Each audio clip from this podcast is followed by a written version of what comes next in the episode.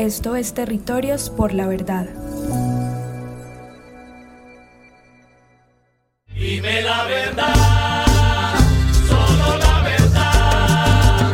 No hay reparación ni justicia si no es con verdad. Oíste, Clarita.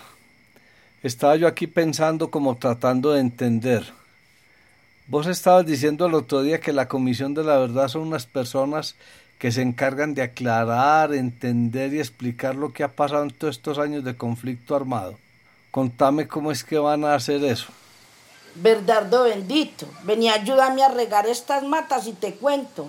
Hombre, Clarita, ni que estuviéramos bravos.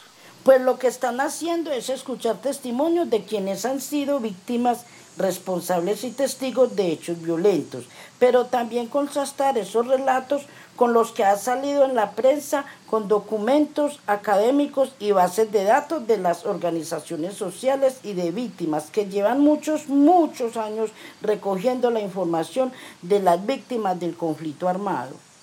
¿Y qué hacen con toda esa información?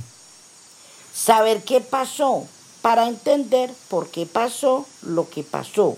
Con todo eso que encuentren van a escribir un informe final pero ese informe final no es el final realmente, es el inicio de un proceso en que podamos entender y debatir sobre esa verdad que se descubrió. ¿Y todo eso para qué, Clarita?